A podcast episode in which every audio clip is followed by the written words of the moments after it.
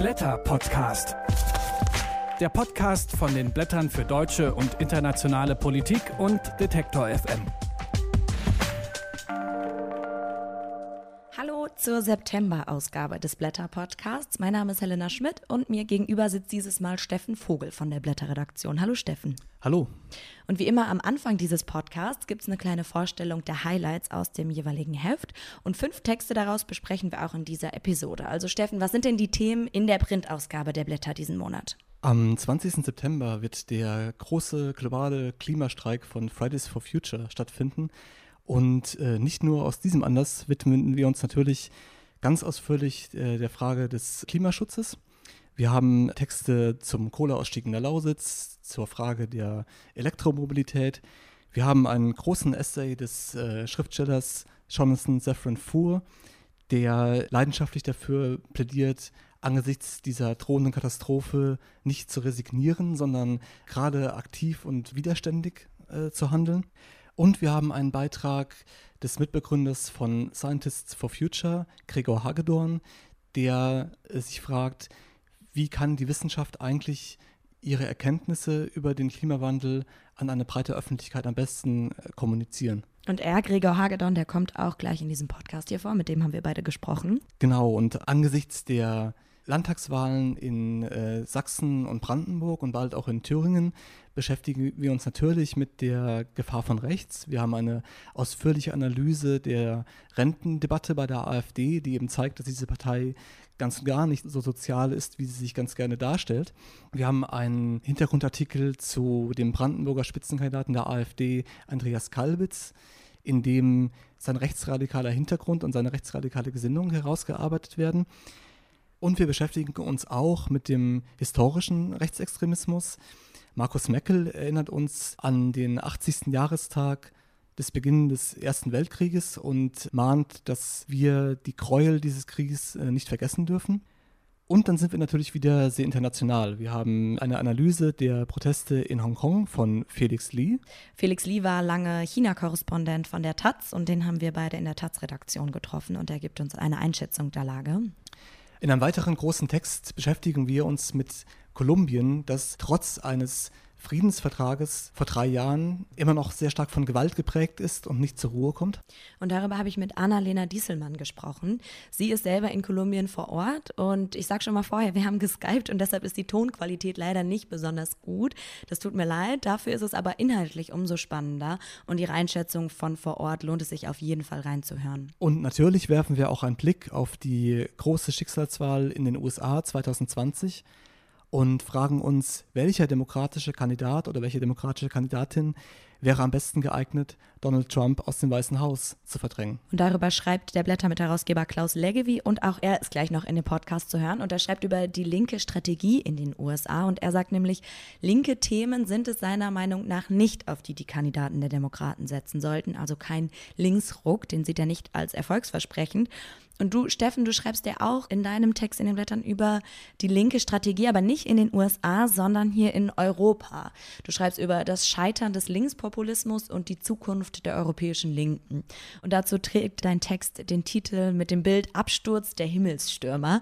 Und deshalb die Frage, wo und wie würdest du denn sagen, sind diese linken Himmelsstürmer denn abgestürzt?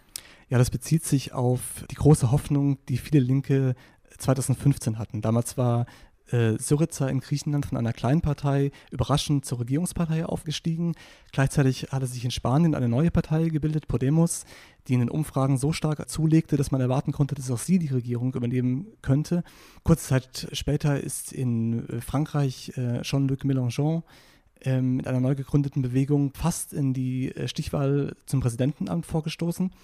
Und äh, eigentlich dachten alle, diese Parteien und Bewegungen, das ist die Zukunft der europäischen Linken. Und jetzt, nur wenige Jahre später, ähm, haben all diese Parteien derartige Rückschläge und Niederlagen einstecken müssen, dass man auch nach so einer kurzen Zeit schon sagen kann, als ausstrahlungskräftiges Modell ist der Linkspopulismus gescheitert.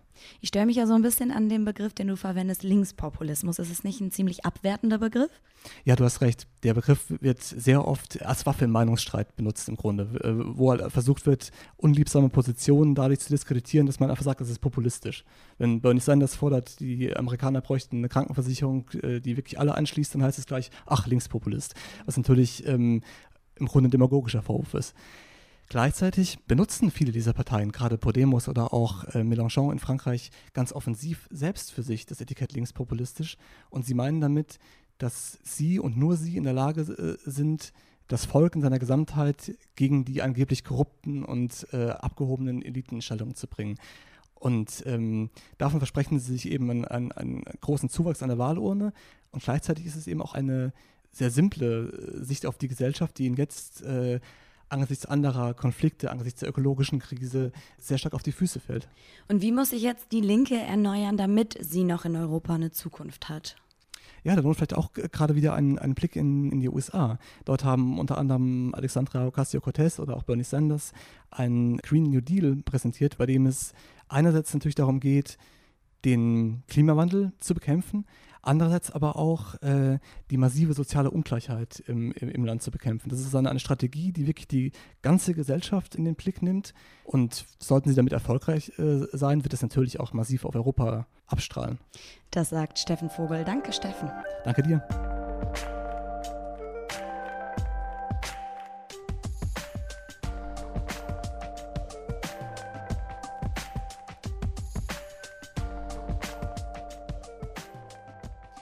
Über eine Million Menschen sind in Hongkong auf die Straße gegangen. Die Lage dort ist immer noch aufgeheizt und es lässt sich nicht erkennen, dass eine der beiden Seiten einlenkt. Entzündet hat sich der Protest an dem umstrittenen Auslieferungsgesetz.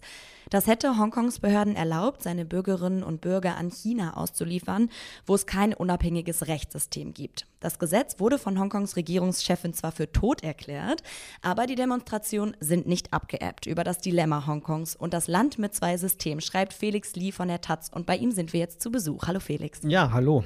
Du warst ja lange Jahre Korrespondent in China. Hat dich die Größe und die Massivität dieser Proteste überrascht?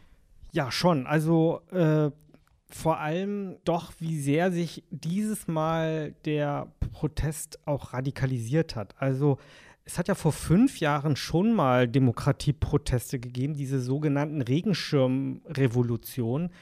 Und äh, da, das fand ich noch sehr typisch. Also Hongkong hat schon eine gewisse Tradition auch äh, von Protestkultur, Demokratie und so weiter. Und spätestens seitdem in den 80er Jahren irgendwann klar wurde, dass Hongkong irgendwann auch an die autoritäre kommunistische Volksrepublik wieder zurückgegeben wird, hat sich da in der Zeit schon eine Demokratiebewegung entwickelt. Also die hatte schon irgendwie gegeben.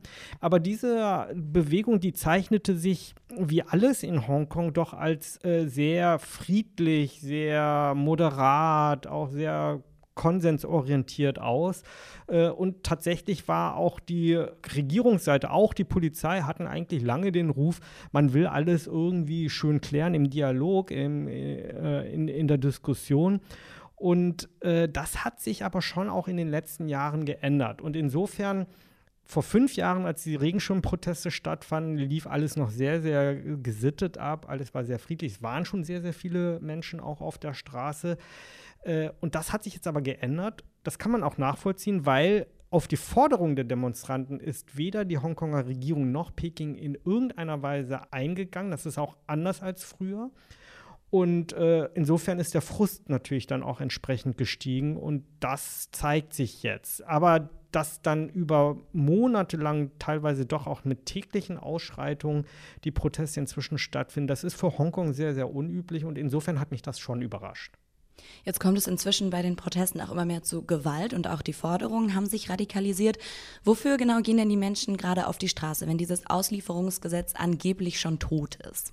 Naja, sie trauen der Hongkonger Regierung nicht mehr und dafür gibt es auch gute Gründe. Und das ist auch anders. Hongkong war doch lange, auch wenn es selbst unter britischer Kolonialherrschaft nicht wirklich eine vollständige Demokratie war, so haben es die Briten zumindest dann auch in den letzten Jahrzehnten doch geschafft, ein sehr äh, verlässliches Rechtssystem auch zu schaffen, ein unabhängiges Rechtssystem, dem die Hongkonger Bürger auch vertraut haben.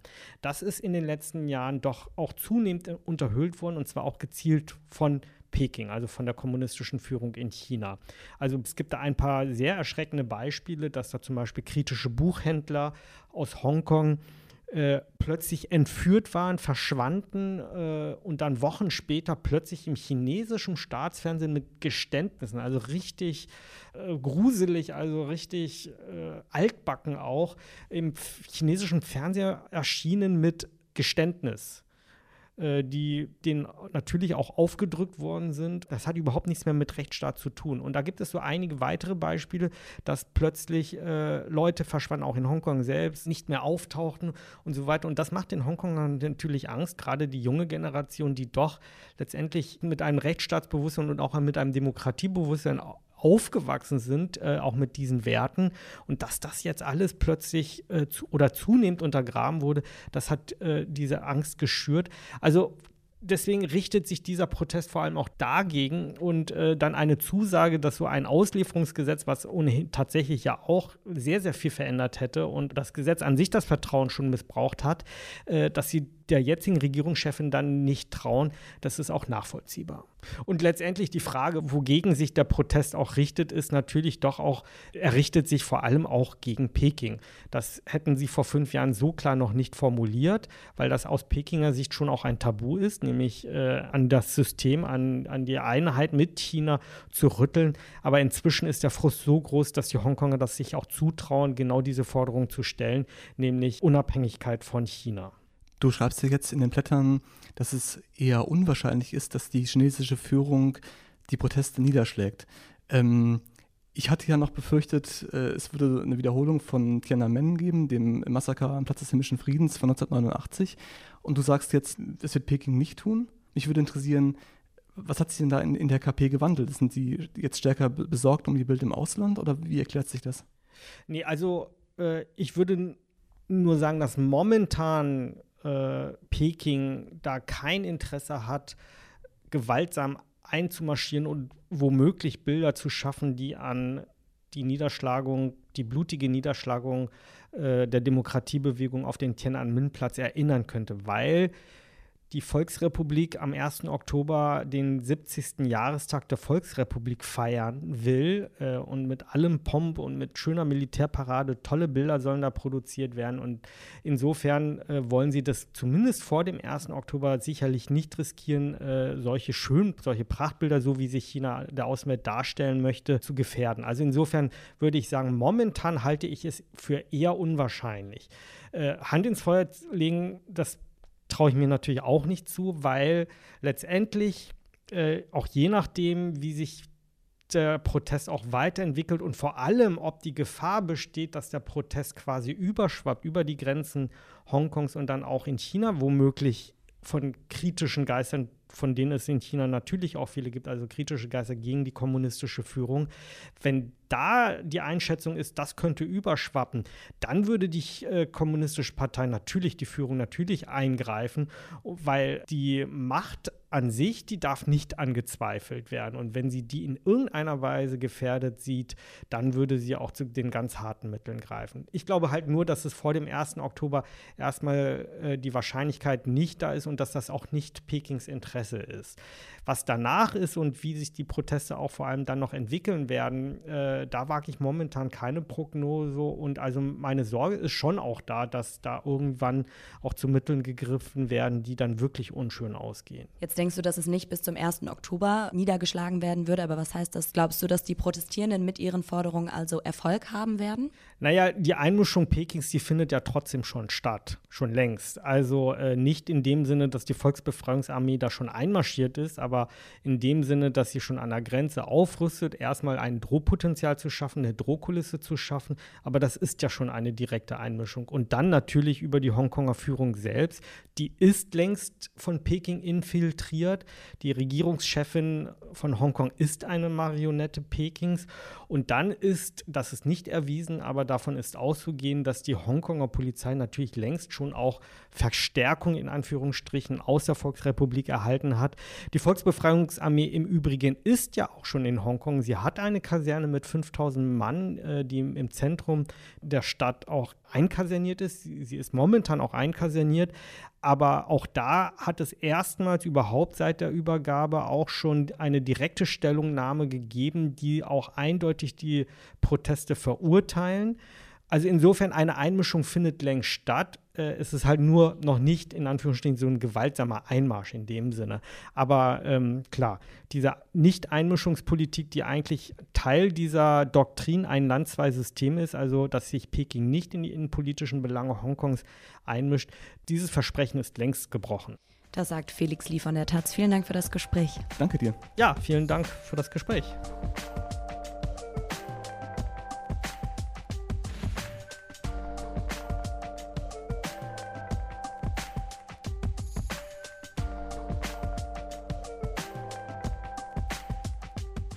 Dass die Politik der Klimakrise lange nur zugeschaut hat, ohne was zu tun, das liegt auch daran, dass wissenschaftliche Erkenntnisse nicht ausreichend vermittelt worden sind. Das meinen die Scientists for Future. Und deshalb haben sie sich im März zusammengeschlossen, um genau das zu ändern. Sie fordern einen schnellen und umfassenden Klimaschutz, aber vor allem wollen die Forscher die junge Generation an Klimaaktivisten, diejenigen, die hinter den Fridays for Future stehen, in ihrem Kampf unterstützen. Gregor Hagedorn ist Biodiversitätsforscher in Berlin und hat den Anstoß zur Gründung der deutschen Scientists for Future gegeben und ist jetzt hier bei uns in der Blätterredaktion. Guten Tag, Gregor. Ja, hallo. Hallo Helena, hallo Steffen. Hallo. Wissenschaftler wie du haben ja seit Jahrzehnten vor den Konsequenzen des Klimawandels gewarnt. Und äh, jetzt, wo es eigentlich schon fünf vor zwölf ist, kommt mit Fridays for Future so eine Dynamik und eure Erkenntnisse werden endlich, aber immerhin doch mehr gefragt. Wie sehr erleichtert dich das? Also es erleichtert mich schon, aber ich möchte auch gerade zu dem, zu dem Anfang noch sagen, ähm, wenn wir sagen, dass wissenschaftliche Erkenntnisse wichtig sind, dann ist der Ansatz von uns nicht, dass wir jetzt damit, dass wir dort mithelfen, das Rad drehen. Wir tragen dazu bei. Wir tragen dazu bei, Sachen zu vermitteln, Dinge, die schon häufig bekannt sind, die lange bekannt sind, nochmal auszusprechen, zu zeigen, wie groß der Konsensus ist zum Beispiel. Aber die reine Tatsache, dass man etwas weiß, die genügt nicht. Das ist uns völlig klar. Und äh, welche von diesen Erkenntnissen, die ja, wie, wie, du sagtest, schon teilweise sehr lange bekannt sind, welche von denen müsste deiner Meinung nach am dringendsten in ein breiteres Bewusstsein gerückt werden? Für mich ist die Erkenntnis, die uns am meisten zurückhält, unser Unvermögen zu verstehen, dass der schlimmste aller Zustände ist der Status quo. Das, was wir täglich erleben, den, den Zustand, den wir als Wohlstand erleben, als gutes Leben in weiten Teilen der Bevölkerung zumindest, ähm, dass dieser Zustand kein Zustand ist, sondern ein auf Kosten der Kinder erschwindeltes Leben. Und dass wir das dringend ändern müssen. Jetzt hast du es gerade schon gesagt, in den letzten Jahren gab es immer wieder, wieder tausendfache Aktivitäten aus der Wissenschaft, von NGOs oder von Einzelpersonen.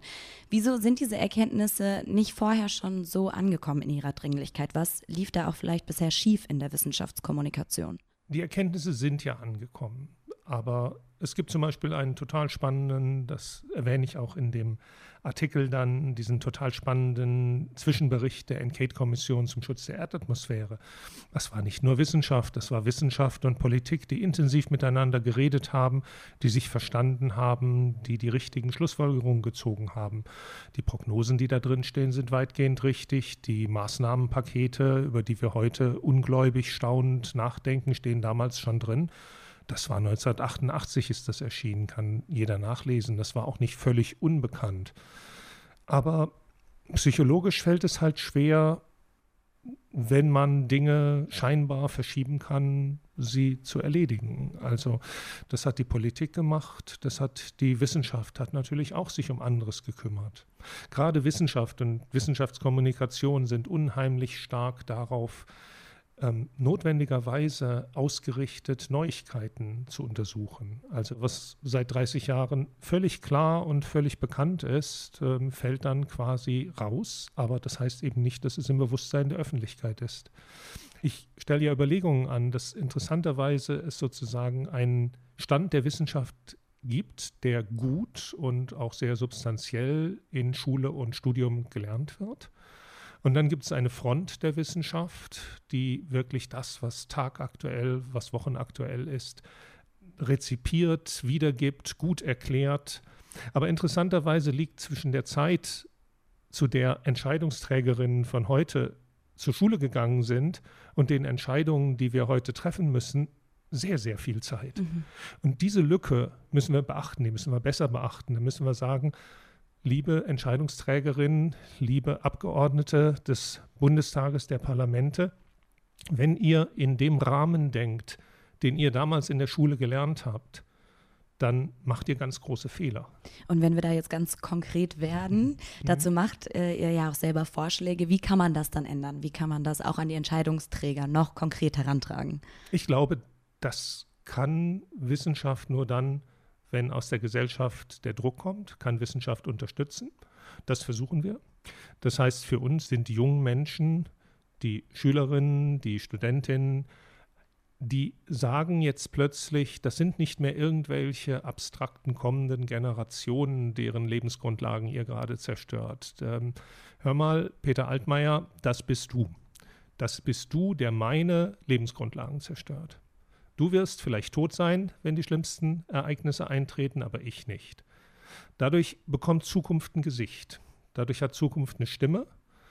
Und indem wir versuchen, dieser Stimme zu helfen, diese Stimme zu beraten, ähm, geben diese Menschen eigentlich den wissenschaftlichen Erkenntnissen eine Stimme.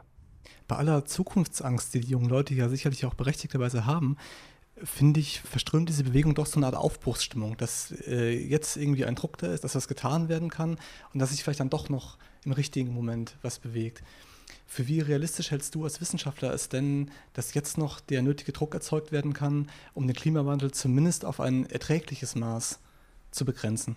Ja, ich würde mich schon gegen das Wort erträgliches Maß, weil erträglich ist relativ. Also ähm, ist es erträglich, wenn so und so viel Prozent der Bevölkerung sterben werden oder nicht? Ähm, was ist erträglich? Es gibt jetzt schon viele Tote durch Klimawandel. Wir wissen, dass die Zahl dramatisch steigen wird. Insofern erträglich, nicht erträglich ist für uns als wissenschaftliche Kategorie total schwer. Das muss politisch entschieden werden.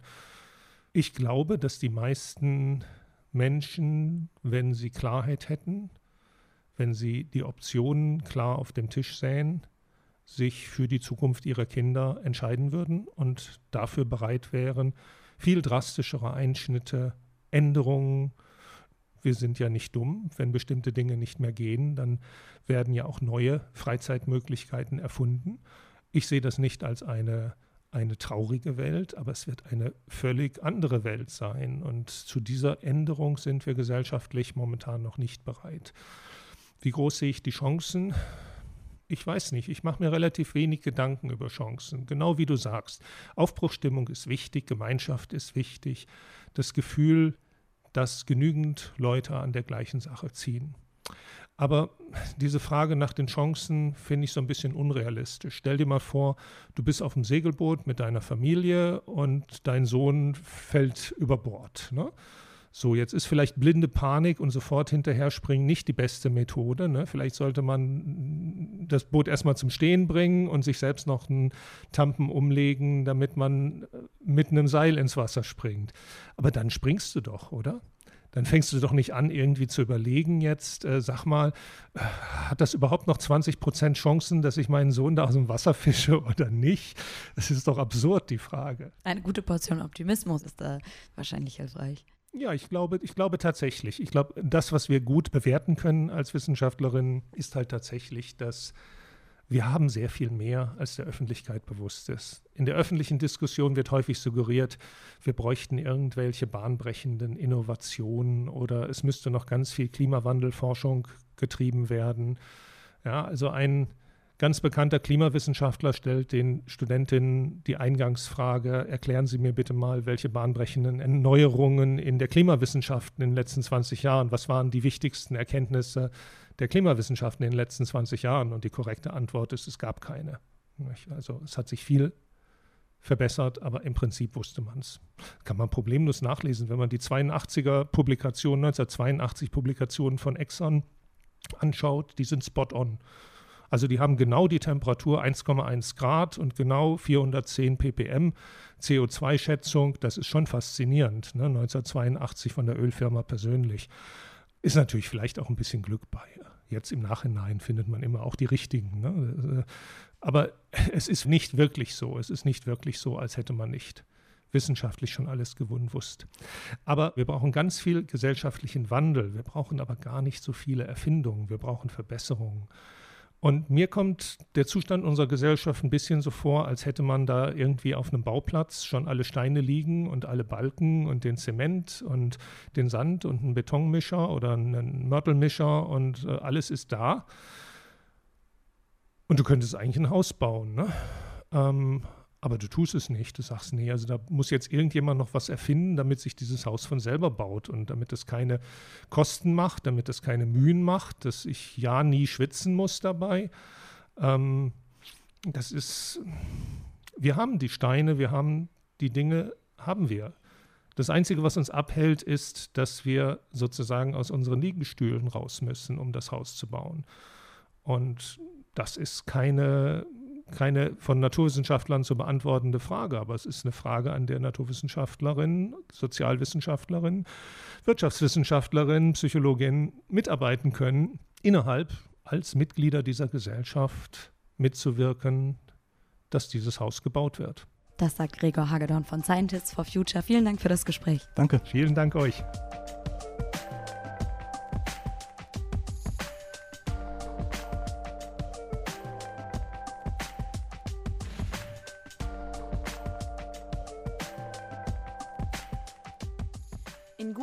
Jahr, am 3. November 2020, steht in den USA die nächste Präsidentschaftswahl an. Und diese Wahl, die hat weltpolitisch eine riesige Bedeutung. Entweder würde, wenn Trump abgewählt wird, eine lange autoritäre Welle wieder abflauen, oder aber bei seiner Wiederwahl würde eine klassische Demokratie endgültig von dieser Welle überflutet. Das schreibt der Politikwissenschaftler und Blättermitherausgeber Klaus Leggevi in der aktuellen Blätterausgabe. Und wie die Demokraten Trump diesmal schlagen können, darüber spreche ich jetzt mit ihm. Guten Tag, Herr Leggevi. Guten Tag. Herr Leggevi, Ihr Text trägt den Titel Zweite Chance 2020. Das klingt jetzt erstmal so, als seien Sie grundlegend optimistisch, dass die Demokraten die Präsidentschaftswahl im nächsten Jahr gewinnen werden, oder? Naja, optimistisch kann man das nicht nennen. Ich bin eher äh, gespannt, was passieren wird. Es ist keineswegs sicher, dass äh, Trump die Wahl verlieren wird. Das ist ja zunächst mal äh, die Annahme, die die meisten haben wenn man sich das erratische Verhalten eines derartig ungeeigneten Präsidenten ansieht, dann denkt man, na, das werden die Amerikaner jetzt wohl eingesehen haben. Äh, das ist bei weitem nicht so. Äh, für ihn spricht im Moment noch äh, der Anschein, dass die amerikanische Wirtschaft gut funktioniert. Das sind die berühmten Bread-and-Butter-Issues. Für ihn spricht auch, dass die Basis, die er hat, das sind insbesondere religiös geprägte Wähler, ähm, Evangelikale, dass die ähm, weitgehend noch zu ihm stehen. Es wird sogar erwartet, dass sie noch stärker zu ihm stehen als 2016. Und für ihn spricht insgesamt, dass er auch es geschafft hat, äh, sich in den Institutionen, also insbesondere im Kongress, also hier da vor allen Dingen im Senat, eine ähm, nicht unbedingt eine Mehrheit, aber doch einen stabilen Hintergrund zu schaffen, der nicht gegen Trump opponiert hat. Und deswegen muss man ausloten, wie stark sind eigentlich die demokratischen Gegenkräfte. Und die Wahl ist auf der anderen Seite eben auch noch nicht verloren.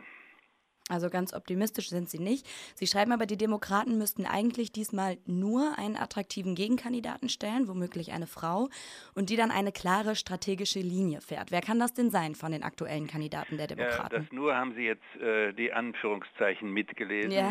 Ähm, das, äh, nur ist eben nicht gerade wenig. Und das ist ja ein Dilemma was alle demokratischen äh, Oppositionen gegen autokratische Strömungen weltweit, auch in Europa, äh, betrifft. Das heißt, es gelingt der Linken, den Liberalen eben nicht, einen wirklich passablen Gegenkandidaten gegen die Autokraten aufzustellen. Nehmen wir mal das positive Gegenbeispiel Türkei. Es gelingt ihnen ganz schwierig, eine programmatische Alternative zu bieten, obwohl man denkt, das ist doch ganz leicht und es gelingt eben ihnen auch in der Regel nicht, in einem ausreichenden Maße den Gender-Aspekt von Politik so weit zu politisieren, dass wenigstens dann die Mehrheit der Frauen auf jeden Fall äh, auf Seiten der demokratischen Opposition steht. Aber damit sind auch schon die strategischen Aufgaben benannt. Im Moment ringt die Demokratische Partei in einem riesigen Bewerberfeld um einen passablen Kandidaten. Da gibt es auf der einen Seite Joe Biden, auf der anderen Seite Elizabeth Warren.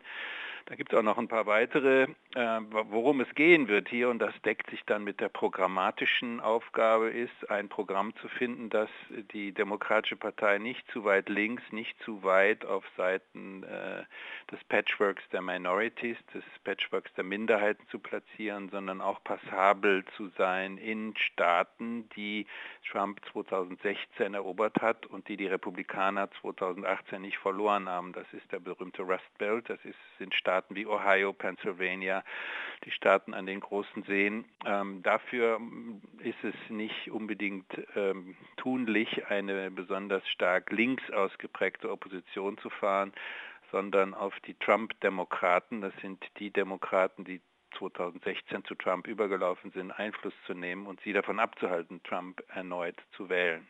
Aber wenn Sie jetzt sagen, linke Programme sind es eher nicht. Bernie Sanders zum Beispiel, Elizabeth Warren, die fahren sehr linke Schienen. Also schreiben Sie denen eher nicht so große Chancen zu? Doch, das tue ich schon. Bernie Sanders glaube ich nicht mehr. Ich glaube, dass ein zweiter Anlauf bei ihm, äh, das hat weniger mit dem Programm als mit der Person zu tun, äh, nicht mehr so verfangen wird in der Demokratischen Partei. Elizabeth Warren ist äh, ist sehr stark und gehört sicherlich zu denen, die ich persönlich favorisieren äh, würde. Aber auch sie äh, verkauft dieses Programm. Sie ist zum Beispiel dafür, die Big Five, die großen Internetunternehmen, äh, die Medienunternehmen mit einer Antitrust-Regulierung zu zerschlagen und äh, Vermögenswerte viel stärker zu besteuern, äh, als äh, das die Republikaner bisher getan haben. Dieses Programm wird von ihr eben auch als ein Programm des ökonomischen Nationalismus verkauft. Das heißt, hier ist eigentlich auch schon so eine Färbung des America First äh, enthalten. Und das ist genau, was ich meine, ähm, wenn man der amerikanischen Wählerschaft in den besagten Staaten, und es handelt sich dabei wirklich um wenige umstrittene Distrikte, es geht ja nicht darum, die Wahl in New York oder Kalifornien zu gewinnen, sondern genau dort, äh, dann muss man dieses Programm sozusagen maßvoll gestalten, dann muss man nicht den Eindruck erwecken, man hatte hier eine äh, eine linke Fronde, die insbesondere in der Gender- und Identity-Politik äh, sich aufstellt, sondern eine, die die Bread-and-Butter-Issues berücksichtigt und die vor allen Dingen etwas gut macht, äh, was tatsächlich Trumps Wahlerfolg begünstigt hat, nämlich die Nichtanerkennung eben dieser weißen, vor allen Dingen älteren männlichen Amerikaner ähm, da ähm, die ein Stück zu revidieren. Also die USA haben es cum grano salis mit einem Problem zu tun, mit dem es auch die demokratischen Parteien in Ostdeutschland zu tun haben. Jetzt gab es ja 2016 diesen Zweikampf zwischen Bernie Sanders und Hillary Clinton, der die Demokraten letztendlich geschwächt hat. Und Sie schreiben auch in Ihrem Text, dass diesmal eher das Problem der Demokraten ist, dass es eben zu viele kompetente Kandidaten gibt. Das heißt, sehen Sie hier wieder, dass sich die Kandidaten gegenseitig die Stimmen wegnehmen und damit schwächen? Das ist das Schicksal der Primaries. Äh, wir halten das ja für eine besonders demokratische Angelegenheit und erleben im Moment auch bei der deutschen Sozialdemokratie, dass das durchaus kontraproduktiv sein kann, ähm, dass dann in, eine, in Vorwahlen natürlich die Unterschiede erst einmal akzentuiert werden. Das heißt, äh, jeder Bewerber und jede Bewerberin teilt dem anderen mit, äh, was an ihr oder ihm nicht so gut ist. Und das kann natürlich die republikanische Propaganda ausschlachten. Die haben eben nur einen Kandidaten nämlich Donald Trump, auch wenn es jetzt schon ein, zwei weitere gibt, die sagen, genug mit Trump, äh, wir müssen auch äh, bei den Republikanern auf Vorwahlen ausgehen. Ich glaube nicht, dass das funktioniert.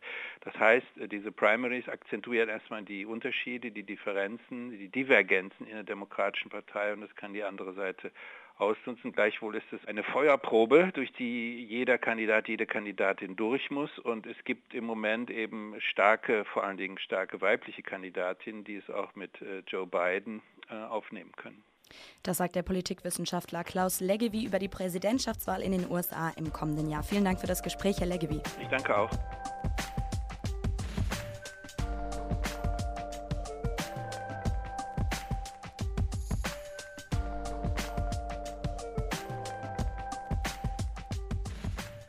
August 2016 haben die Regierung in Kolumbien und die FARC-Rebellen einen Friedensvertrag unterzeichnet. Die Hoffnung war damals, dass damit einer der längsten und blutigsten Konflikte Lateinamerikas endet. Aber auch heute, drei Jahre später, kommt Kolumbien einfach nicht zur Ruhe. Gewalt gehört dort immer noch zum Alltag. Und warum Kolumbien keinen Frieden findet, das analysiert die Soziologin Annalena Dieselmann in der aktuellen Blätterausgabe. Und darüber spreche ich jetzt mit ihr. Hallo, Frau Dieselmann, hallo nach Kolumbien. Ja, hallo nach Deutschland. Sie sind jetzt selber vor Ort. Vielleicht können Sie uns Ihren Eindruck wiedergeben. Wie sieht denn der Alltag für die Menschen in Kolumbien gerade aus? Vor welchen Problemen steht die Bevölkerung? Ich selber befinde mich gerade in Cali. Das ist so die drittgrößte Stadt des Landes, im Süden Kolumbiens gelegen. Und die Regionen, aus denen ich äh, sehr differenziert berichten kann, weil ich die sehr regelmäßig besuche, sind zum einen das Cauca, das ist das Departement hier südlich in Richtung Ecuador und das Departement Chocó, das liegt zwischen der Pazifik- und der Karibikküste. Die Alltagsrealitäten der Menschen sind allerdings in Kolumbien tatsächlich sehr unterschiedlich. Das heißt, es gibt Regionen, aus denen berichtet wird, dass der bewaffnete Konflikt und eben auch die zugrunde liegenden sozialen Konflikte massiv zunehmen in den letzten Monaten und Jahren. Das ist unter anderem zum Beispiel auch im Kaukaso. Dort äh, nimmt die Gewalt zu, dort nehmen die Fälle von Verschwindenlassen zu, dort nehmen Vertreibungen massiv zu. Dort geht es vor allem äh, darum, dass indigene und Afro-Gemeinschaften um ihr Land, um ihre Landtitel und ihre Landrechte kämpfen. Und dort ähm, wüten tatsächlich paramilitärische Strukturen, aber eben auch ähm, neue Banden, kriminelle Strukturen, die sich unter anderem auch aus ähm, ehemaligen FARC-Mitgliedern zusammensetzen. Im Chocó vor allem gibt es gerade eine humanitäre Krise. Das heißt, durch diesen bewaffneten Konflikt ist die Region so sehr abgeschieden vom Zugang, ähm, dass dort Medikamente fehlen, dass dort Kinder tatsächlich sterben an Malaria wieder. Also sozusagen, dass es einen, einen neuen Aufschwung von massiver Armut gibt. Das liegt unter anderem daran, dass die Region so abgeschieden ist, dass teilweise die Dörfer bis zu zwölf Stunden in so Kleinstbooten nur erreichbar sind. Und wenn da sozusagen der Konflikt wieder zunimmt und die Kontrolle über die Flussläufe von bewaffneten Gruppen übernommen wird, dann ist natürlich klar, dass in Notfallsituationen zum Beispiel weder Menschen raus noch reinkommen in die Region. Und dann berichten Sie in Ihrem Text von der Zunahme der massiven sozialen Ungleichheit. Genau, das ist sozusagen das zugrunde liegende Problem in Kolumbien, dass weder das Friedensabkommen zwischen Regierung und FARC 2016 lösen konnte, noch bisher zumindest leider andere politische Gruppen äh, lösen konnten. Und zwar ist Kolumbien eines der ungleichsten Länder der Welt weiterhin. Es gibt also massive Armut und massiven Reichtum auf der anderen Seite. Das lässt sich auch in den Städten spüren. Es gibt wirklich so reichen Ghettos, Gated Communities, in denen sich die ultrareiche Oligarchie einschließt, ähm, sich nur in bewaffneten und gepanzerten Fahrzeugen fortbewegt. Und es gibt eben auf der anderen Seite eine massivste Armut. Und ähm, diese massive Ungleichheit ist natürlich nicht äh, Schicksal oder Zufall, sondern dem zugrunde liegen eben politische Strukturen, die seit Jahrhunderten die Macht in Kolumbien aufteilen. Das ähm, lässt sich zurückführen auf vor allem die 20er, 30er Jahre, in denen es in Kolumbien sozusagen eine vereinte nationale Front gab, in, dem, in der sich Konservative und Liberale zusammengeschlossen haben, um die politische Partizipation aller linken Oppositionen zu verhindern. Und das ist so eine Struktur, die sich bis heute durchzieht. Und jetzt sind auch viele Kolumbianerinnen und Kolumbianer sehr verwundert, dass dieser Konflikt oder diese Strukturen noch anhalten, obwohl, wie gesagt, vor drei Jahren dieser Friedensvertrag geschlossen wurde und die beiden Hauptakteure sich da eigentlich auf Frieden geeinigt haben. Woran liegt es denn dann, dass der Konflikt durch diesen Vertrag nicht beigelegt werden konnte? Mm, die Ursache für den fortdauernden oder beziehungsweise sogar zunehmenden Konflikt sind zwei. Zum einen ähm, konnte das Friedensabkommen den Konflikt gar nicht lösen, weil eben an der Verhandlung die beteiligten Akteure gar nicht die Hauptakteure dieses Konfliktes sind. Es haben ja die FARC-Guerilla verhandelt mit der Regierung damals unter Juan Manuel Santos. Das ist sozusagen nur ein Teil der Oligarchie und es ist auch nur ein Teil der bewaffneten Strukturen, die es in diesem Land gibt. Ähm, In Kolumbien galten jahrzehntelang die FARC als Hauptverursacher für Gewalt und Menschenrechtsverletzungen. Das ist allerdings nicht richtig, sondern die Hauptverursacher von Menschenrechtsverbrechen hier im Land sind paramilitärische Strukturen, die aber parastaatliche Einflüsse haben. Das kann man vielleicht mit so mafiösen Strukturen auch in anderen Ländern vergleichen. Das sind bewaffnete kriminelle Kräfte, die bis in die höchsten Politikerspitzen sozusagen ihre Kontakte haben und die haben nicht mitverhandelt auf Seiten sozusagen der linken Rebellen haben aber eben auch nicht alle mitverhandelt, sondern das ist auch nur eine von vielen Gruppen, die noch im Land aktiv sind. Das heißt, die Hauptakteure dieses Konfliktes saßen nie am Verhandlungstisch. Und das zweite Problem ist, dass in den Verhandlungen zwischen der damaligen Regierung und der FARC viele, viele Punkte, die tatsächlich notwendig sind, um in diesem Land strukturelle Verbesserungen herbeizuführen, zwar auf der Tagesordnung standen und teilweise auch, auch in dem ersten Abkommen ähm, besprochen worden sind, aber eben keine ausreichenden Lösungen dafür geschaffen worden sind. Und dazu kommt noch, dass das ursprüngliche Friedensabkommen, das ja die FARC und die Regierung damals unterschrieben haben, nachjustiert worden ist. Wir erinnern uns vielleicht daran, dass es ja nach, dem, nach der Unterschrift des Friedensabkommens einen Volksentscheid gab. Bei diesem Volksentscheid haben 51 Prozent der Wählerinnen und Wähler eben gegen dieses Friedensabkommen gestimmt. Das waren vor allem wirklich Ultrarechte, äh, die dort gewählt haben, die sehr stark mobilisiert haben und die wirklich massiv dazu aufgerufen haben, gegen dieses Friedensabkommen zu stimmen. Ähm, und das hat dann die Tür geöffnet dafür, dass eben die Ultrarechte das Abkommen nachjustiert hat und die Punkte, die eigentlich sehr fortschrittlich waren und die ähm, auch zu strukturellen Lösungen hätten führen können, wieder zurückgenommen worden sind. Das ist vor allem die Landverteilung und da geht es vor allem auch um die Lösung des Drogenkonfliktes. Und wie kann Kolumbien jetzt in Zukunft zu einem wahren Frieden finden, gerade unter den Bedingungen, die Sie gerade genannt haben, dass eben die extreme Rechte die Führung des Landes innehat? Mit der letzten Präsidentschaftswahl ist ja Ivan Duque, also sozusagen ein Vertreter der wirklich äh, sehr rechten Eliten, wieder an die Macht gekommen, also nach zwei Wahlperioden unter Juan Manuel Santos, der eher so als gemäßigter gilt, hat jetzt wieder sozusagen die harte Handpolitik die Macht erlangt. Das ist auch zu verstehen als Reaktion auf diese Friedensverhandlungen. Also es gibt einen großen Teil der Bevölkerung in Kolumbien, die nicht einverstanden sind damit, die linke Opposition ähm, an den politischen Entscheidungen partizipieren zu lassen. Es gibt Drohungen seitens äh, der Regierung gegen die Opposition. Und das ist das, was im Moment hier vor Ort dazu führt, dass viele Menschen auch wirklich massiv Angst haben das ist ja nicht nur eine Bedrohung, sondern das äußert sich ja auch in tatsächlich äh, Morden an sozialen Aktivisten und Aktivistinnen. Seit der Unterschrift sind alleine 150 ehemalige FARC-Mitglieder ermordet worden und ähm, gestern gab es die neue Zahl, 618 soziale Aktivisten, Aktivistinnen sind ermordet worden, allein in den letzten zwei Jahren. Das heißt, es gibt eine massive Zunahme an selektiven Morden. Die Antwort darauf ist sehr kompliziert und meiner Meinung nach ist die einzige Möglichkeit, tatsächlich reale Bedingungen zu verändern, eine starke Zivilbevölkerung und die muss sich zusammenfinden. Ich glaube, es muss einen Zusammenschluss geben, wirklich von sozialen, politisch engagierten Menschen, die hier im Land real von unten etwas bewegen wollen, die ähm, sich trauen müssen, gemeinsam auf die Straße zu gehen, durch Mobilisierung, durch Proteste darauf aufmerksam zu machen, was hier passiert. Und ich glaube, ganz, ganz notwendig ist auch internationale Unterstützung und internationale Solidarität eben für die Menschen hier vor Ort.